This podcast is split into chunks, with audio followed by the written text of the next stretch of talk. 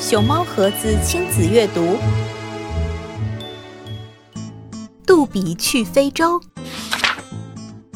南极的冬天是寒冷且漫长的。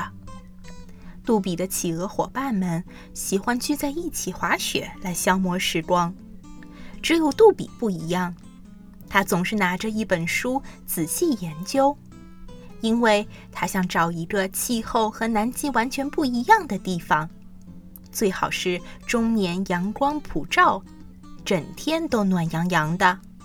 找着找着，真的让杜比发现了这样一个地方，那就是非洲。太好了，我要去非洲。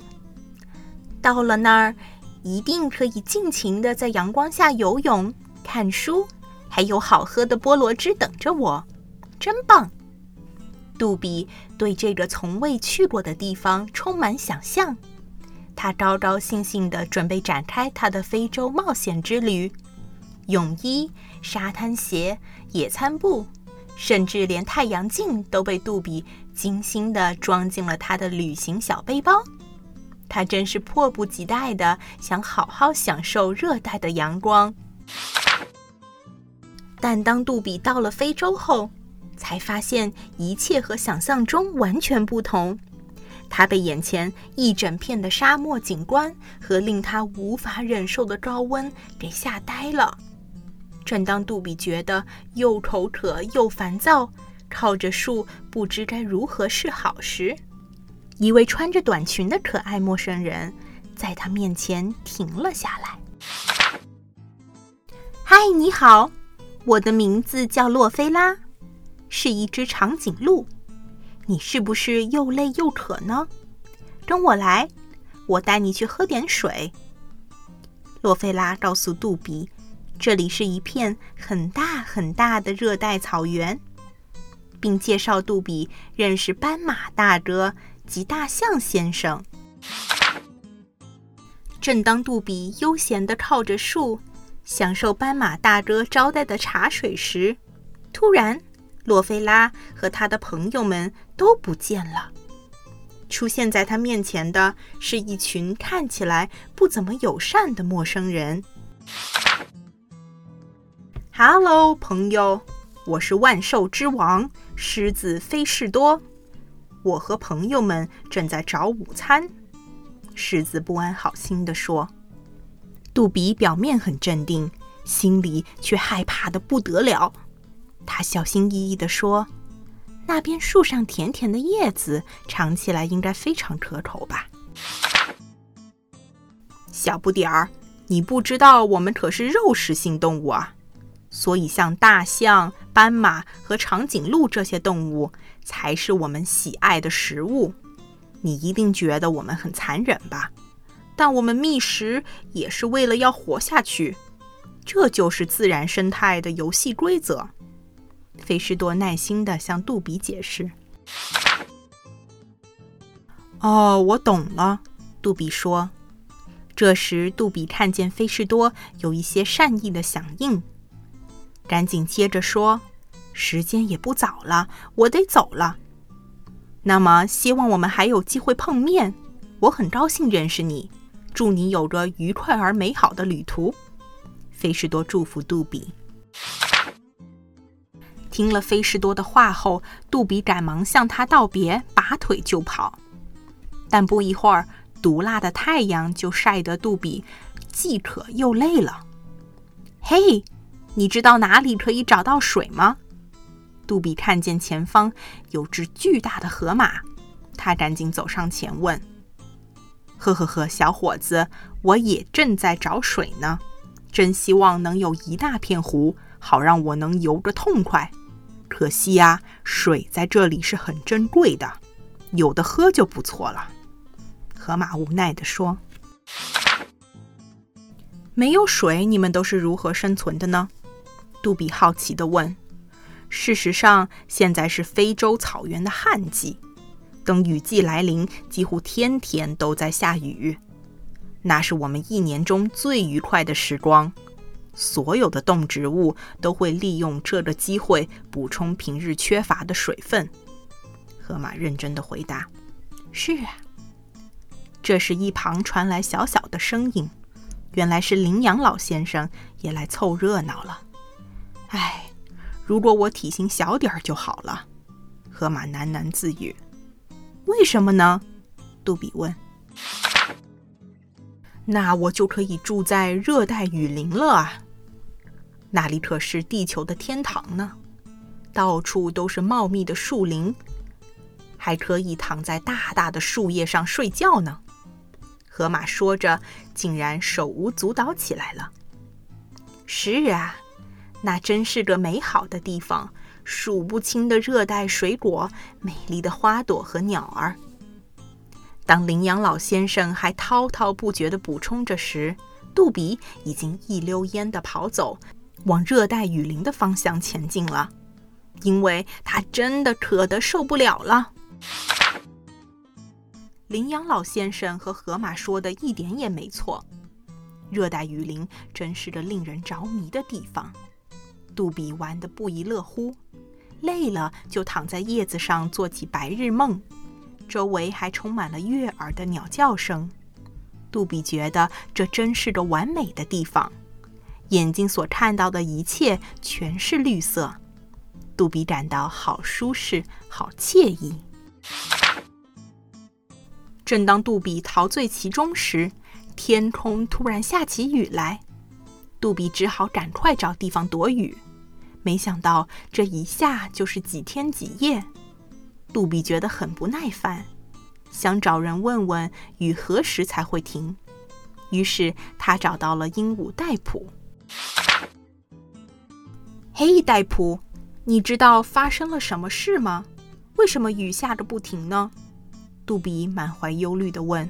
“别担心，这很正常，每年的雨季都是这样的，雨会连续下六个月。”戴普轻松地回答。真的吗？连续下六个月？杜比难以相信地说：“是啊，不过如果你讨厌下雨的话，可以往北走，因为北边是难得下雨的沙漠。你只要一直往北走，雨就会慢慢停下来，很快就会到沙漠的。”戴普热心地说：“戴普，谢谢你。你要不要一起去呢？难道你要继续忍受这令人讨厌的雨吗？”杜比热情地邀请戴普同行。哦，不了，反正我早就习惯了，而且我也答应我老婆要为她找一袋兰花子。戴普说：“对了，沙漠是什么样子呢？”杜比有些忧虑地问。“别担心，到那里你就知道了。”戴普回答。“那好吧，我要出发了。谢谢你，也祝福你啊。”杜比向戴普道别后，就展开了他的沙漠之旅。